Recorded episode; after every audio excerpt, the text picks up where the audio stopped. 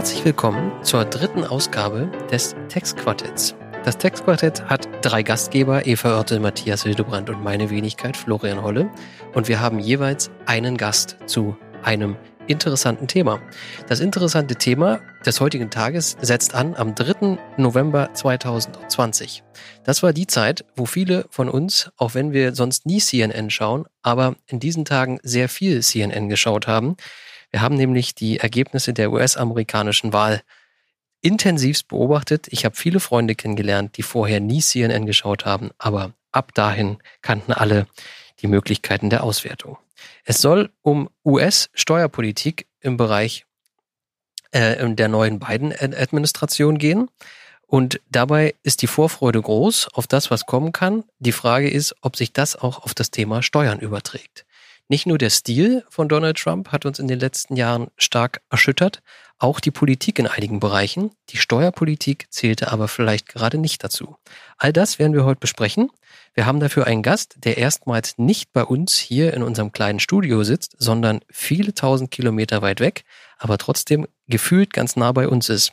Diesen Gast stellt uns jetzt die Eva und der Matthias vor. Ja, ein herzliches Hallo auch von meiner Seite. Ich freue mich ganz besonders, dass wir unsere Frau in Washington äh, für dieses Gespräch gewinnen können. Mit unserer Frau in Washington meine ich die Steuerattaché an der deutschen Botschaft und zwar meine geschätzte Kollegin Sandy Radmanisch. Sandy ist seit 2018 in Washington quasi live bei der amerikanischen Steuerpolitik äh, vor Ort dabei hat vorher viel internationale Erfahrung im BMF und auch außerhalb des BMF gewonnen, unter anderem auch eine wichtige Zeit während des BEPS-Prozesses bei der OECD verbracht und dort vor allem an den Aktionspunkten drei und vier ganz aktiv mitgearbeitet. Daneben hat sie bei uns im BMF das DBA-Grundsatzreferat mitbegleitet, EU- und DBA-Politik ähm, eng unterstützt und war auch an der Umsetzung der BEPS-Aktionspunkte 2 und 4 beteiligt. Ich freue mich ganz besonders, dass du heute dabei bist, liebe Sandy. Herzlich willkommen. Danke, liebe Eva, für die nette Vorstellung. Hallo Sandy. Und wir merken, der Ton funktioniert und nicht nur das, sondern wir können sogar sehen, ganz toll. Also wir sind alle begeistert hier. Ich bin auch begeistert, dass es so gut zu hören ist. Also hallo an euch drei. Ja, und ähm, wie es auch bei unserem Podcast üblich ist, wollen wir natürlich die harten Fakten in den Blick nehmen, aber auch immer ein bisschen unsere Gäste kennenlernen. Und deshalb vielleicht an dich, Sandy, die erste spannende Frage. Was kann man über das Leben einer Steuerattaché berichten? Wie wird man Steuerattaché? Wie muss man sich die Tätigkeit der Steuerattaché vorstellen? Und äh, was kannst du uns aus Washington aktuell zurufen? Ja, wie wird man Steuerattaché? Äh, ich, ich glaube, ähm, fängt man am besten im BMF an, ähm, weil dort der Auswahlprozess losgeht. Und ähm, man sollte internationale Erfahrungen gesammelt haben. Das hatte ich zum Glück, sollte ganz gut Englisch sprechen können, was auch sehr wichtig ist für den Job. Ja, und wenn man dann einmal hier ist, ähm, hat man ein ganz breit gefächertes Aufgabengebiet. Also es äh, weicht so ein bisschen von der technischen Arbeit ab, die man normalerweise im BMF kennenlernt, äh, vielleicht nicht so sehr in der steuerpolitischen ähm, Grundsatzabteilung, aber grundsätzlich wird ja da sehr technisch gearbeitet. Hier bekommt man im Prinzip, man arbeitet äh, in der Botschaft wie in einer kleinen Bundesregierung, man hat halt alle Ressorts zusammen und das Steuerrecht ist ein kleiner Bereich auch ein kleiner Bereich nur in der Finanz, ähm, in der Finanzabteilung hier.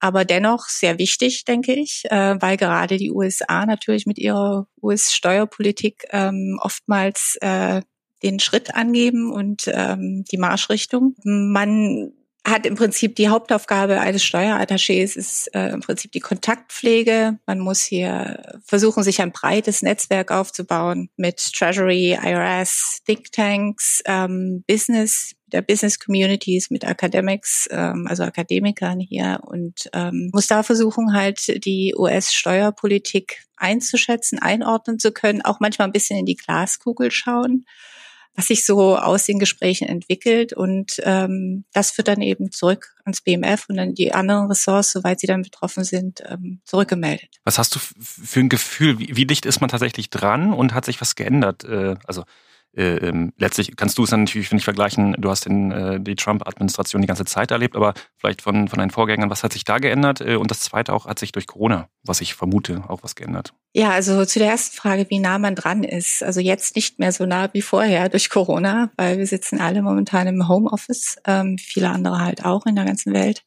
Aber vorher, bevor Corona, war man schon sehr nah dran, weil ähm, man hat natürlich auch Termine wahrzunehmen, zum Teil auch mit der Botschafterin. Also ich hatte das Glück, ähm, dass wir zur Digitalsteuerdebatte einen Termin hatten bei dem Deputy Secretary Musinic. Ähm, da durfte ich halt dabei sein, durfte die Vorbereitung machen dafür. Und ähm, das ist natürlich ein herausragendes Ereignis, wenn man dann mit dem zweiten Mann im Finanzministerium ein Gespräch führen darf. Ja, also so nah kommt man schon an die Politik ran. Man hat auch Kontakt zu Kongressabgeordneten, zu deren äh, Mitarbeitern. Also man ist schon sehr nah an, an dem Live-Geschehen, an der Politik dran. Was hat sich geändert? Durch Covid hat sich schon eine ganze Menge geändert. Äh, rein technisch und rein von den Abläufen her ist natürlich alles ziemlich äh, schwierig geworden. Ähm, Im Laufe der Zeit hat man sich adaptiert. Jetzt wird alles viel einfacher, wie wir halt sehen. Wir können uns hier über Tausende von Meilen super unterhalten und haben das Gefühl, ihr seid wir im nächsten Raum. Also das ist schon toll. Es ist, es ist schwierig für, für die Leute, die hier halt wohnen. Ähm, die, ich denke, da, das ist äh, in den USA nicht anders als in Deutschland halt auch. Äh, man hat äh, die Strategie hier gegen Covid, ähm, wenn man sie denn eine Strategie nennen kann, äh, hat noch nicht so voll angeschlagen. Also man versucht hier das Beste. Unter der Trump-Administration hat man das Gefühl gehabt, dass eine lange Zeit so eine Art Denial halt, eine Nicht-Anerkennung der Situation halt stattgefunden hat und man eben immer wieder ähm, gemerkt hat, es wird nicht auf die Wissenschaftler gehört, es wird eben sehr viel selbst kreiert und nach Gutdünken beurteilt. Ich hoffe, dass das jetzt besser wird. Das ändert sich ja vermeintlich in der Zukunft. Nach vielen Tagen des Auszählens, bei manchen Orten wird vielleicht immer noch ausgezählt, steht nun also zumindest halbwegs fest, dass Joe Biden der nächste Präsident der USA werden wird. Aber es gibt in einem Staat noch Nachwahlen für zwei Sitze im Senat, nämlich in Georgia. Auch Georgia ist denjenigen, die diese Wahl bekannt, äh, beobachtet haben, ja schon ganz gut bekannt. Da geht es darum, ob es vielleicht im Senat eine 50-50 Pattsituation gibt. Und ich habe gelernt, in diesen Fällen würde die Vizepräsidentin Harris dann äh, ähm, entscheiden. Aber all das, Sandy, was hat das für eine Bedeutung für die Steuerpolitik? Warum ist dieser Senat für die Steuerpolitik in den USA so bedeutsam? Ja, also wenn man damit anfangen kann, dass der Kongress, der US-Kongress setzt sich aus zwei Kammern zusammen. Ähm, das ist das Repräsentantenhaus und der Senat. Das Repräsentantenhaus wird derzeit in der Mehrheit von den äh, Demokraten bestimmt der Senat derzeit von den Republikanern. Und äh, in Georgia geht es im Prinzip darum, dass ähm, unter Umständen, wenn die beiden Sitze, von denen du jetzt gesprochen hast, an die Demokraten gehen und dann Vizepräsidentin elect muss man ja immer noch sagen, ähm, Harris ähm, den Ausschlag gibt, dass man dann eben höchstwahrscheinlich ähm, sehr viel mehr Gesetze durchbekommen würde, die eben entlang der demokratischen Linie gehen, weil man dann eben äh, in beiden Häusern äh, eine demokratische Mehrheit hat. Natürlich darf man sich nicht davon täuschen lassen, 50-50 plus Stimme der Vizepräsidentin ähm, ist sehr knapp. Denn es, es muss natürlich dann auch in der demokratischen Partei eine gewisse Einigkeit über Maßnahmen geben, ähm, so dass äh, also keine Garantie besteht, dass bestimmte Maßnahmen da durchkommen. Aber die Wahrscheinlichkeit steigt natürlich sehr, wenn die Mehrheit äh, im Senat und im Repräsentantenhaus bei den Demokraten liegt. Insofern sind Gesetzesvorhaben eben leichter für die Demokraten durchzusetzen wie bisher. Das Selbstbewusstsein des ein oder anderen amerikanischen Abgeordneten würde ich auch höher einschätzen als bei den Deutschen, die dann doch dem Fraktionszwang da oftmals zumindest horchen. Äh, das äh, würde ich auch so sehen, ja. Also hier gibt's ja äh, doch sehr ähm, unterschiedliche ähm, Richtungen, gerade auch in der Demokratischen Partei. Wir haben eben den progressiven äh, Wing und wir haben den etwas, äh, ja, äh, naja, konservativ sind sie noch nicht, aber eben den Mittel, mittleren, äh, die mittlere Ausrichtung der Demokraten, äh, zu denen auch Biden zählt. Ähm, und äh, da gibt es schon äh, sehr interessante Schlagabtäusche und äh, insofern äh, wird das da auch nicht leicht sein, immer eine Linie zu finden. Äh, was sich natürlich auch das muss ich jetzt hinzufügen, ähm, in der Wahl seines Personals widerspiegelt. Also es kam halt wirklich äh, in der letzten Zeit äh, kam die Forderung auf, dass man eben diverse ist, dass es eben aus allen Bevölkerungsgruppen irgendwie einen Vertreter gibt. Ähm, Und es ist natürlich auch die Forderung aufgestellt worden, dass es auch progressive ähm, Mitglieder im Kabinett gibt, die eben die, den progressiven Flügel äh, der Demokraten halt vertreten. Wenn wir dann bei dem Stichwort gleich schon den Blick auf die neue Finanzministerin lenken. Der Name ist ja schon bekannt gemacht. Es wird Janet, ich hoffe, ich spreche es jetzt richtig aus, Yellen sein. Mhm. Ähm, Janet Yellen ist ja ausgewiesene Finanzexpertin, selbst emeritierte Professorin der University of Berkeley, dort für wirtschaftswissenschaftlichen Bereich zuständig gewesen, mit einem Wirtschaftsnobelpreisträger verheiratet, war bereits unter der Obama-Administration Präsidentin der Federal Reserve Bank. Ähm, was kann man von ihr erwarten? Welchen, welchen Wing, welchen Flügel, welche Incentives? Also ich denke, sie wird die beiden ähm, zum, zum Steuerrecht. Sie wird die beiden äh, Linie und die beiden Steuerpläne unterstützen. Äh, leider hat man in der letzten Zeit oder in der Vergangenheit nicht sehr viel von ihr gehört, was das Steuerrecht anbelangt. Ähm, das mag äh, in ihren jeweiligen Positionen ähm, oder auf ihre jeweiligen Positionen zurückzuführen sein. Ähm, des, deshalb äh, kann man da gar keine großen Voraussetzungen, äh, keine großen Vorhersagen treffen. Aber ich denke, äh, sie wird da entlang der Linie von beiden gehen und wie die Pläne aussehen, ähm, das ist ja, äh, ja, geht ja aus seinem Wahlkampfprogramm hervor. Und in letzter Zeit wurde es auch immer mal bisschen konkretisiert, aber insgesamt noch sehr vage in der, in der Ausgestaltung.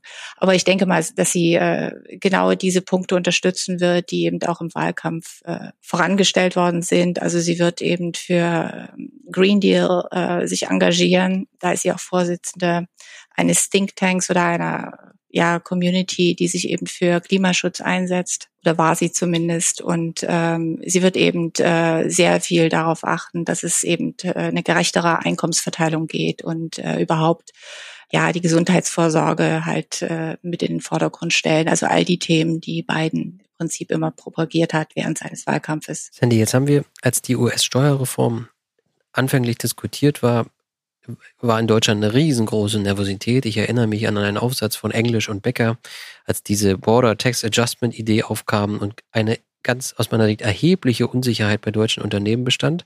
Am Ende hat sich das nicht durchgesetzt, aber es war ja doch, und das muss man glaube ich zugestehen, eine gewaltige Steuerreform, die in den USA ähm, durchgesetzt wurde. In Deutschland hat man, glaube ich, immer ein Stück weit darüber geschielt und viele haben dann auch gesagt, wenn jetzt Amerika es schon schafft, den Steuersatz so erheblich abzusenken, dann müssen wir das wohl in Deutschland auch nach, ähm, müssen wir auch in Deutschland nachziehen. Jetzt habe ich das Gefühl, oder wenn ich das richtig gelesen habe, geht die Diskussion in den USA in die andere Richtung, die Steuern wieder anzuheben. Kannst du dazu so ein bisschen was sagen, inwiefern, ähm, also was da für die Körperschaftssteuer oder Unternehmenssteuern generell geplant ist? Also da muss man ganz klar unterscheiden zwischen dem, was geplant ist und das, was dann letztendlich durchsetzbar ist. Ähm, das hatten wir ja schon angesprochen mit den beiden äh, Häusern im Kongress.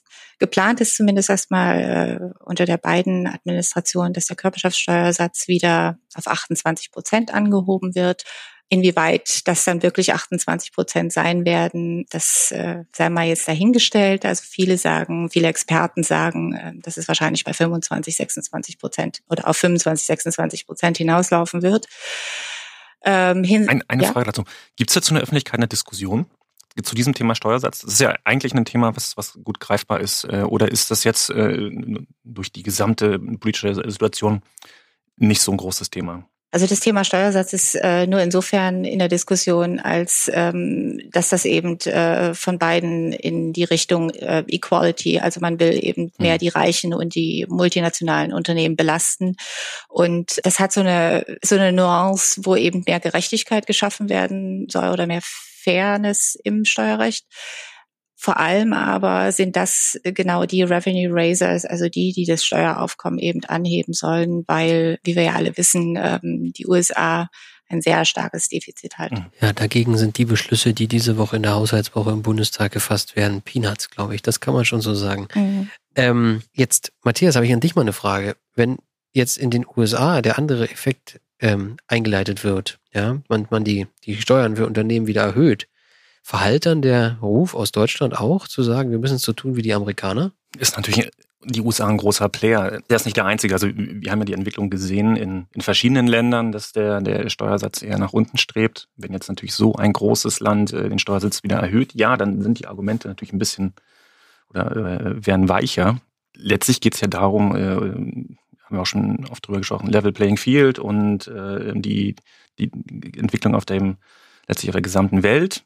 Aber natürlich USA als der größte Handelspartner ähm, haben da schon ein gewichtiges oder ein großes Gewicht und insofern glaube ich, wird das großen Einfluss haben auf unsere Diskussion hier. Sandy, in Deutschland geht es immer, wenn es, glaube ich, also verstärkt, wenn es um solche Umverteilungsdebatten geht, immer um die Einkommensteuer. In Amerika habe ich das Gefühl, man könnte mich völlig täuschen, aber dass es eher um die Unternehmenssteuern geht oder wird das im gleichen Maße auch im Bereich der Einkommensteuer diskutiert? Also ich denke, das wird in gleichem Maße auch in der Einkommensteuer diskutiert, weil man spricht ja hier auch äh, im Wahlkampfprogramm von beiden ähm, sind ja mehrere Vorschläge dabei, zum Beispiel die ähm, Einkommenssteuer ähm, bei Steuerpflichtigen mit einem Jahreseinkommen von über 400.000 Dollar wieder anzuheben. Ähm, da sieht man schon ganz deutlich, ja, er will eben die Reichen und die, die mit mehr äh, Geld im Monat nach Hause kommen, äh, will er stärker besteuern. Wie gesagt, also beide Zielrichtungen hat er da wohl im Auge. Einmal, um mehr ähm, Gerechtigkeit in der Besteuerung halt herzustellen, um die Reichen halt stärker zu belasten. Ähm, zum anderen aber auch, der Mann braucht einfach Geld, ähm, um dann äh, letztendlich andere äh, Vorhaben, die er hat, im Klimaschutz, in der Gesundheitsvorsorge, bei der Bildung etc. umsetzen zu können. Wenn man den Blick mal wieder ein bisschen mehr aufs Internationale lenkt, dann hatte man ja unter der Trump-Administration schon das Gefühl, dass die Wirtschaft in Amerika auch insgesamt eine sehr starke Stimme hat und äh, durchaus weiß, mit wem sie sprechen muss, äh, um Prozesse in gewisse Richtungen zu lenken. Nach meiner Wahrnehmung doch stärker, als das zum Beispiel in Deutschland der Fall ist. Erstens ist die Wahrnehmung überhaupt richtig und zweitens, wenn ja, ändert sich daran möglicherweise unter der beiden Administrationen doch die Spielregel oder wird das gegebenenfalls so bleiben? Also ähm, ganz klar, ähm, die Wahrnehmung ist absolut richtig. Ähm, die Wirtschaft hat hier einen wesentlich stärkeren Einfluss als bei uns. Das mag auch an dem, ja, an dem Wahlsystem, an dem, an der Art und Weise des Funktionierens des Kongresses äh, wird damit zusammenhängen, weil die äh, Parteienfinanzierung eine ganz andere ist, die Kongress, also die Senatoren und Repräsentantenhausfinanzierung, äh, also der einzelnen Mitglieder in den jeweiligen Häusern ist eine ganz andere als bei uns. Ähm, da kommt es tatsächlich darauf an, äh, was der Senator, der jeweilige Senator oder was der jeweilige Repräsentant in dem Staat für seine Bevölkerung, für seine Unternehmen tut. Und ähm, da spielen natürlich äh, die Unternehmen eine ganz große Rolle. Die haben einen sehr starken Einfluss ähm, auf äh, die jeweiligen Senatoren, auf die jeweiligen Repräsentanten. Und ähm, das spiegelt sich dann eben auch zum teilweise dann auch in der Administration dann wieder. Da wird halt sehr stark lobbyiert.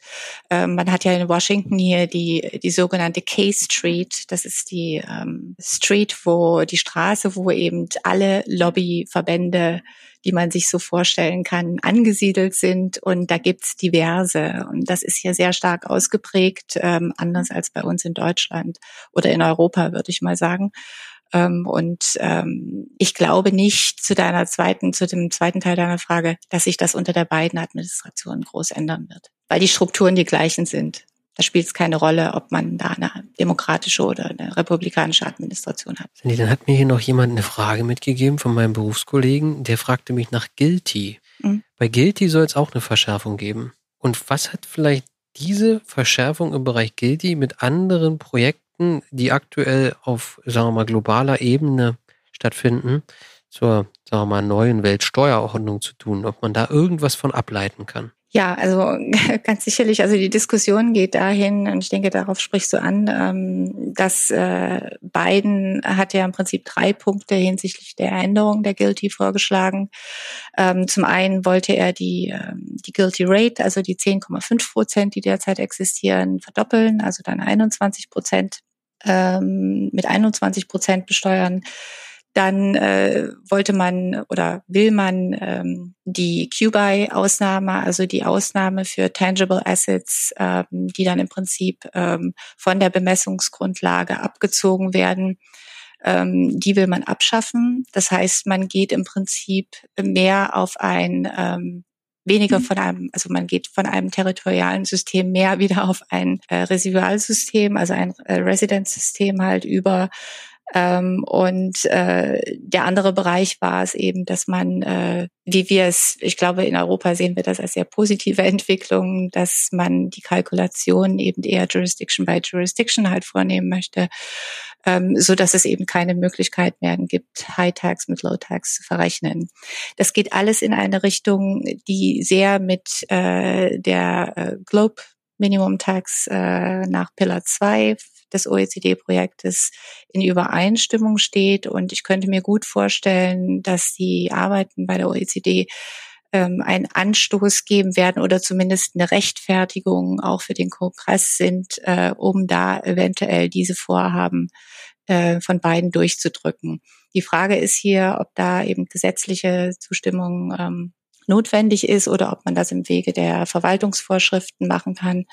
Ähm, das hängt eben davon ab, äh, wie die Autorität ähm, gesetzlich derzeit besteht oder inwieweit Treasury-Autorität laut des Gesetzes äh, bekommen hat, um eben äh, Änderungen in dem Bereich vorzunehmen. Sandy, korrigiere mich, wenn ich falsch liege, aber heißt das nicht, dass es dann in Amerika eine Mindestbesteuerung gibt in Höhe von 21 Prozent für Teile der Einkünfte? Ja, es wird dann so sein. Wenn man sich jetzt im Rahmen von Pillar 1 und Pillar 2 auf einen doch, wie ich vermute, deutlich niedrigeren Steuersatz verständigen würde. Muss dann ja nicht sein. Ja, es ist da klar, wieder beim Steuersatz. Fiskalisch, das war eine fiskalische Antwort, das ist klar. Das war ein Eigentor, typisches Eigentor. Matthias, der hätte mich vorwarnen müssen. ähm, ja, also diese, diese Friktion, die ist mir gerade so im Kopf ähm, klar geworden, dass das ja eigentlich überhaupt nicht dazu passt, wenn wir zum Beispiel an sowas wie Ungarn denken. Ich erinnere mich an eine Diskussion, die wir letztes Jahr, dieses Jahr, letztes Jahr, glaube ich, Eva gemacht haben mit Jen zu Pillar 2. Da war immer Ungarn das Beispiel mit neun Prozent Körperschaftssteuersatz da ist ja die Diskrepanz doch ganz erheblich und ähm, das bietet ja auch, wenn man jetzt mal objektiv versucht, darauf zu, darauf zu schauen, die Chance, dass dieses Mindeststeuerniveau doch ein bisschen höher ist als ähm, bei 10 oder 12. Richtig, also äh, da, äh, das ist wohl, das ist wohl so. Das habe ich ähm, war kompliziert muss, ausgedrückt, ich, nicht? Ja, ja, ist klar. Ich, ich habe dich aber trotzdem verstanden. Also ich, äh, ich würde mich mal Eva anschließen. Das muss ja da nicht so kommen. Und zwar aus dem einfachen Grund, weil ähm, was im Wahlkampf steht, ist halt oftmals von den Kommunikatoren des äh, Wahlkampfteams geschrieben. Da macht es sich natürlich besser, von einer Verdopplung zu sprechen als von irgendeinem bestimmten Steuersatz. Ja, und ähm, ich glaube, die Techniker äh, und das, was letztendlich dabei rauskommen wird, ähm, wird höchstwahrscheinlich anders aussehen, ähm, wenn man überhaupt ähm, im Verwaltungswege da was ändern kann und wenn man, äh, wenn man im Gesetzeswege da vorgehen muss, dann sieht die Sache sowieso ganz anders aus, weil man dann braucht man eben die Mehrheit auch im Senat. Ähm, insofern, ähm, ich würde mich jetzt nicht auf die 21 Prozent einschießen. Das äh, ist mit ganz vielen Unsicherheiten und äh, Unwägbarkeiten äh, behaftet. Äh, das kann auch sehr viel geringer ausfallen. Vielleicht kann man Florian ein bisschen beruhigen, wenn man den Blick mal darauf lenkt, dass ja im Prinzip so ein Paket von der beiden Administrationen im Wahlkampf avisiert wurde, wo ein Teil eben diese Verschärfung der Guilty sein könnte und zwei weitere Paketteile im Prinzip darauf zielen, äh, ausgelagerte US-Wirtschaftsproduktionseinheiten wieder zurückzuverlagern, beziehungsweise äh, das im Ausland produzieren und äh, spätere Rückverkaufen in die USA quasi mit schärferen steuerlichen Maßnahmen zu belegen, beziehungsweise mit Abzugsbeschränkungen. Das geht so ein bisschen unter dem äh, Begriff Tax Penalty oder Made in America Tax Credits und so, so das doppelte Maßnahmenpaket. Ähm, wird das vielleicht insgesamt dazu führen, dass doch die Körperschaftssteuereinnahmen in den USA steigen, weil die US-Wirtschaft ja quasi gezwungen ist, äh, auf das zu reagieren? Also in Expertenkreisen ähm, geht man ganz stark davon aus, dass Guilty ähm, mit den Änderungen, die dann möglicherweise kommen, als äh, Revenue Raiser, als Steueraufkommens ähm, erhöhend halt äh, mit in die Kalkulation mit reingenommen wird. Ähm, die anderen Maßnahmen haben natürlich das klare Ziel, ähm, wieder Produktion in die USA zurückzubringen. Einmal mit der Carrot, dass man eben den Tax Credit, ähm, den zehnprozentigen Tax Credit auf ähm, ja, eine Erneuerung von Produktionsstätten, ähm, an, ein, an mehr Investitionen in äh, eine Revitalisierung sozusagen von Invest äh, Produktionsstätten in den USA bekommt. Ähm, mal davon aus, äh, dass die zehn Prozent dann auf die Kosten ähm, in diesem Zusammenhang belegt werden. Äh, und dass man eben den Stick hat, ähm, wenn ihr Produktionsstätten ins Ausland verlagert oder schon verlagert habt äh, und dann zurück in die USA äh, die Güter oder die Serviceleistungen halt wieder zurückbringt, dass er dann eben mit einer Zusatzsteuer belastet werdet, die dann wohlgemerkt ähm, und äh, wenn man sich die, die Steuersätze anguckt, man redet ja von 30,8 Prozent, die setzen sich im Prinzip aus der dann eventuell höheren Körperschaftssteuer fest, die auf Subpart F äh, Einkommen halt entfällt, plus dann 10 Prozent, also 2,8 Prozent, kommt man auf die 30,8 Prozent hinaus. Also das äh, geht alles in die Strategie, in die beiden Strategie äh, ein, dass er eben Produktion wieder zurück in die USA verlagern will was nicht ganz neu ist. Trump wollte das auch. Beiden, äh, ich glaube, da nehmen sich die beiden äh, in, ihrer, in ihrer Ideologie und ihren Zielrichtungen nicht so wahnsinnig viel. Wie ist denn da so der zeitliche Horizont? Äh, also wie schnell könnte das kommen? Ähm, die neue Regierung muss sich natürlich erstmal ein bisschen äh, formieren und äh, da muss auch dann ein Gesetzesentwurf geschrieben werden und so weiter und dann durch die äh, durch die beiden Häuser. Wie schnell könnte das gehen? Also gesetzt den Fall, dass äh, die Demokraten äh, auch den Senat äh, mehrheitlich besetzen können oder zumindest 50-50 plus Stimme ähm, von Kamala Harris. Ähm, und man ist sich unter den Demokraten einig, das ist ja natürlich immer eine Voraussetzung dafür, könnte es relativ schnell kommen. Mhm. Ähm, ich gehe, ganz ehrlich gesagt, hier gehen viele davon aus, dass der Senat republikanisch bleibt, dass es eventuell ein Sitz, äh, ein Sitz gewonnen werden kann, aber von den Demokraten ähm, wenn das der Fall ist, äh, denke ich, ist, sind diese Steuererhöhungen vom Tisch. Das wird kein äh, überparteilichen, keine überparteiliche Zustimmung finden. Und ähm, insofern muss man dann schauen, wie man äh, über die Verwaltungsvorschriften ähm, bestimmte Änderungen dann hinbekommt. Ähm, weil administrativ kann man ja über die Verwaltungsschriften, Vorschriften dann einiges ändern. Äh, das sind so die Gespräche, die hier fallen. Also ich denke mal, die Körperschaftssteuererhöhung, das ist, äh, das hängt ganz stark eben von der Senatsbesetzung ab. Ich habe noch mal, ich habe noch mal eine Frage. In ganz Europa hofft man ja, dass die nationalen Bestrebungen von Donald Trump ähm, unter Joe Biden zumindest geringer werden und dass, dass sich insbesondere der Stil, wie man Politik macht, wieder verändert. Die Hoffnung ist, dass Multilateralismus wieder an Bedeutung gewinnt. Pillar One und Pillar Two ist ja ganz offenkundig Multilateralismus pur. Ähm, und mein Eindruck war bisher, dass die USA dieses Thema nicht so stark getrieben haben, wie es die Europäer getan haben. Ähm, kann ich mal die, die Frage kann ich ja an euch beide, also an Sandy und an Eva richten. Glaubt ihr, dass jetzt in diesem Projekt die Amerikaner ein zweiter starker Spieler neben Europa werden? Ich würde Eva mal den Vortritt lassen. Also ich kann ja jetzt mehr meine Hoffnung ausdrücken als meine tatsächliche Wahrnehmung. Das ist dann Sandys Part. Meine Hoffnung ist ganz sicher, dass bei Pillar 2 die USA tatsächlich wegen genau dieser Guilty-Aspekte, die wir eben schon diskutiert haben, sicherlich ein echtes Interesse haben, das weltweit auch in irgendeiner Form voranzubringen. Vielleicht nicht ganz genau in der Form, die man jetzt in den Blueprints nachlesen kann, aber in einer ähnlichen Form, unter anderem, weil eben wegen der Belastungen für die US-Wirtschaft aufgrund der Guilty die USA derzeit durchaus auch im Nachteil sind, äh, diese Guilty-Regelung haben, während andere Staaten sie eben nicht haben. Bei Pillar 1, glaube ich, äh, werden die USA sicherlich verstehen, dass die nationalen Digitalsteuern eine unaufhaltbare Alternative sind, wenn äh, denn bei Pillar 1 nicht irgendwas gefunden wird. Insofern wäre meine Vermutung, dass man bei Pillar 1 irgendetwas findet, könnte aber vielleicht schon weiter weg sein vom aktuellen Zustand der Blueprints, als man es heute so nachlesen kann. Aber Sandy, du bist sicherlich hm. näher dran.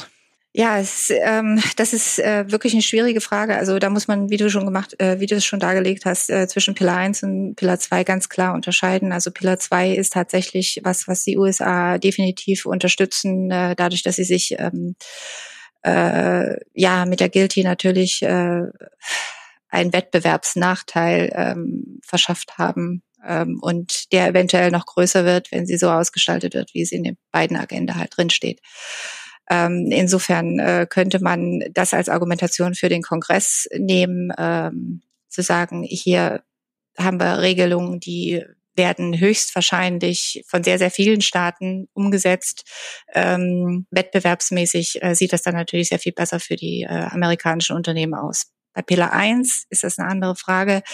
Ähm, die Digitalsteuern in der Tat sind wirklich ein großes Druckmittel derzeit für die USA. Allerdings äh, glaube ich, ähm, dass es äh, zum jetzigen Zeitpunkt ähm, mit Vorstößen hinsichtlich unilateraler ähm, Maßnahmen verfehlt ist, da zu sehr Druck zu machen, weil die USA sind jetzt in einer Findungsphase, in der Transition. Ähm, die Posten müssen erstmal neu besetzt werden und so weiter und so fort. Ähm, und ich bin der Meinung, dass äh, eine Biden-Administration ähm, wird sich zwar im Sinne einer größeren, verstärkten multilateralen Zusammenarbeit engagieren. Sicherlich. Ähm, eine Biden-Administration wird höchstwahrscheinlich auch versuchen, Zölle ähm, so weit wie möglich äh, zu vermeiden. Was eine Biden-Administration nicht tun wird, ist ihre ähm, National Champions zu verkaufen. Das heißt, ähm, die Unternehmen, die Wirtschaft werden weiterhin starken Druck auf die Administration ausüben, dass ähm, bestimmte Regelungen halt äh, US wirtschaftsfreundlich ausfallen. Und da ist eben der ganz, die ganz große ganz entscheidende Frage, inwieweit die USA ähm, hier weiterhin bei ihrem Safe Harbor Approach bleiben oder ob sie davon eventuell mit einer gewissen anderen Ausgestaltung von Pillar 1 abweichen können. Vielleicht drehen wir den Spieß noch einmal um. Interessiert sich in Amerika irgendjemand für deutsche Steuerpolitik? Also das klingt zwar jetzt sehr hart, aber ich glaube, es sind einzelne Unternehmen, die tatsächlich ähm, die Steuerpoli deutsche Steuerpolitik im Auge haben, wenn sie denn große Investments in Deutschland haben. Dann spielt das sicherlich eine Rolle. Grundsätzlich denke ich, in der Steuerpolitik wird Deutschland als ähm, einflussreicher Mitgliedstaat der Europäischen Union gesehen. Also ähm, hier werden, also von aus US-Perspektive wird eher das transatlantische Verhältnis zwischen US und Europa gesehen und nicht zwischen US und einzelnen Staaten in Europa. Also ein Referentenentwurf zu 50 D3, ähm, der holt jetzt in Amerika keinen vorm Weihnachtskamin vor. Hast du dich gelesen, ähm, Sandy? Nicht unbedingt, nein. Aber sicherlich ähm, hat es, äh, also ist hier auf äh, große Aufmerksamkeit äh, gestoßen, die ähm, Besteuerung von Lizenzen. Das äh, treibt natürlich die Experten auch in den USA rum. Es ist allerdings noch nichts zu hören, dass äh, sich die Regierung, die Administration in der Weise schon ähm, beschäftigt hat, um hier irgendwie äh, zu agieren. Insofern ähm, könnte man sich ja vorstellen, weil ähm, so eine Art Besteuerung ähm, ähnelt ja so ein bisschen einer Digitalsteuer, nicht wahr? Bei 49 hört also das Interesse auf. Ja. Ah, hochinteressant. Also das war, das war hochinteressant. So, habt, habt ihr noch was? Haben wir noch was? Also, bevor wir die Schlussfragen machen, ich mache den Werbeblock. Lesen hilft, ja. Insofern kann ich nur jedem den IWB-Sonderdruck zur US-Steuerreform aus Juni 2018 ans Herz legen. Dann kann man sich zumindest damit auseinandersetzen, wie es bisher ist. Darauf aufbauen kann man dann überlegen, wie es vielleicht in der Zukunft wird.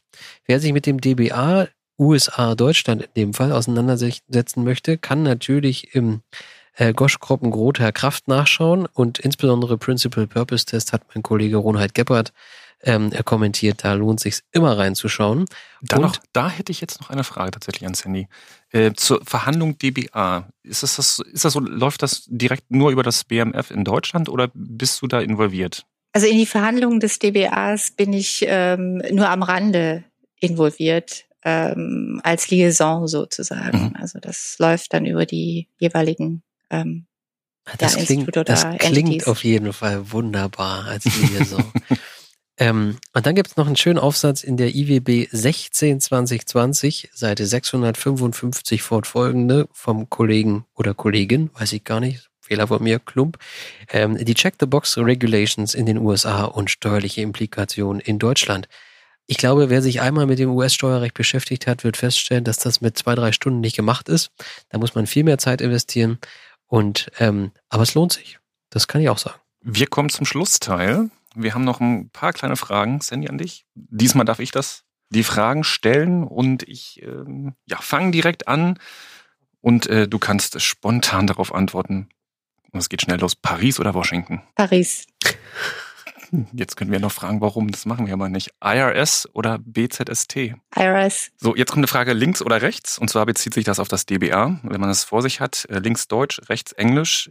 Wenn du anfängst, also es aufzuschlagen und zu lesen, auf welche Seite gehst du? Immer noch auf die Deutsche. und, Immer und die, noch auf die Deutsche. Und die Folgefrage ist, in, welchem, in welcher Sprache träumst du? Heute Nacht habe ich in englischer Sprache geträumt, tatsächlich, und auch noch von Covid. Und das war nicht schön. Von Paris. Von Paris, ja. Und die letzte Frage, EU oder OECD? Ich bin großer EU-Fan, habe zwar bei der OECD gearbeitet, aber die EU ist eine tolle Institution ähm, und da kann man ja kann man viel erreichen, denke ich. Und gerade als, auch als Gegenstück zu USA, ja, EU. Vielen Dank. Also Paris, äh, deutsche DBA-Lesung und EU-Kommission lässt uns vermuten, dass dein Herz noch ein bisschen europäisch und wenn wir ganz viel Glück haben, auch noch ein bisschen deutsch schlägt und du irgendwann wieder zurückkommst in die Heimat. Ich denke schon, und ja. dann wieder vor Ort dabei bist. Sandy, wir sagen ganz herzlich Danke für diese wirklich spannenden Einblicke, die man sicherlich nicht jeden Tag bekommen kann, ähm, zu einem ganz spannenden Zeitpunkt, vielleicht einem Wendepunkt der US-Politik, möglicherweise auch der Weltsteuerpolitik. Wir werden sehen, wie es mit Pillar 1, Pillar 2 weitergeht wenn die USA sich denn positioniert haben in einigen Wochen. Wir sagen ganz herzlichen Dank nach Washington, wünschen dir noch einen schönen Arbeitstag. Bei uns äh, ruft ja gleich der Feierabend. Und wir verabschieden uns für dieses Jahr auch mit dem Podcast. Ähm, das war sozusagen unsere Weihnachtsausgabe. Wir wünschen Ihnen allen Merry Christmas im Sinne des heutigen Podcasts. Kommen Sie gut ins neue Jahr. Wir machen im nächsten Jahr weiter, auch mit einem spannenden Thema, über das wir mit Sandy hier noch hätten sprechen können. Mit ICAP wird es nächstes Jahr im Januar dann weitergehen. Und ähm, ich wünsche Ihnen allen alles Gute, bleiben Sie gesund. Geben Sie uns gerne weiter Feedback über textquartett.nwb.de und auf bald. Schöne Tschüss. Weihnachten. Danke, schöne Weihnachten. Tschüss. Tschüss.